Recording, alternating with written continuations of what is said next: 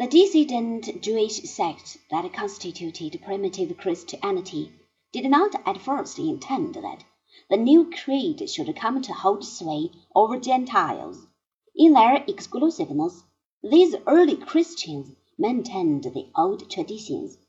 Judaism had never sought to convert outsiders, nor could it now in its reformed condition, attract recruits so long circumcision and ritual food restrictions were enforced. Christianity might have remained a sect of unorthodox Jews had not one of its adherents set himself to broaden the basis for membership.